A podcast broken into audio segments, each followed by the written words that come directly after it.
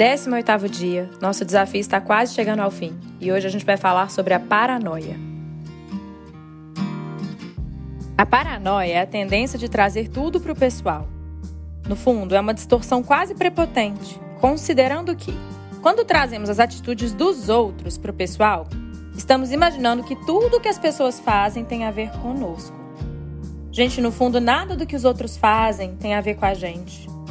Mesmo que a atitude do outro nos envolva e tenha algum impacto sobre nós, as motivações do outro têm a ver com o que o outro é, com o que o outro carrega do lado de dentro, com as prioridades, valores, preferências e dores do outro.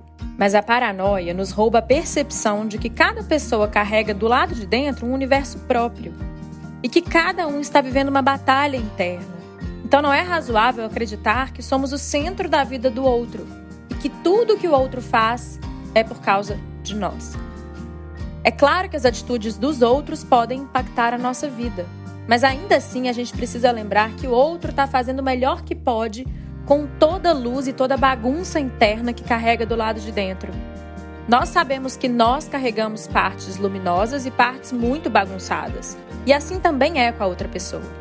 Só que as bagunças são diferentes. Então, quando você olha para a atitude do outro e diz: Isso que essa pessoa fez comigo, eu não faria com ele, ele fez só para me magoar, você está assumindo que a bagunça do outro corresponde à sua.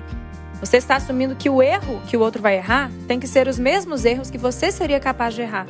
E aí você está anulando a certeza de que somos diferentes. Cada um de nós tem um universo complexo do lado de dentro. Então, bagunças diferentes vão gerar distorções diferentes. Primeira coisa que a gente tem que ter em mente. E ainda que a outra pessoa faça algo com a intenção de te prejudicar, se você traz aquilo, se você fala, nossa, isso tem a ver comigo, você está entrando naquela atitude, você está sendo fisgado pelo lixo emocional daquela pessoa, pela bagunça daquela pessoa.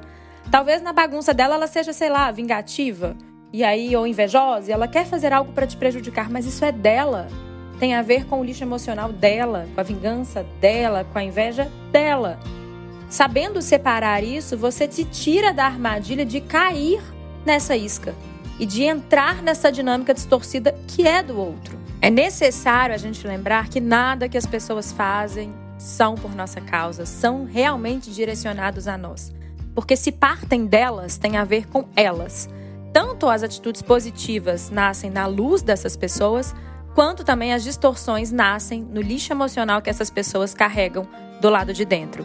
Eu queria finalizar esse nosso papo de hoje indicando um livro que eu gosto muito, chamado Os Quatro Compromissos. O autor é Dom Miguel Ruiz. E o segundo compromisso aprofunda um pouquinho nisso tudo que a gente conversou hoje. Recomendo.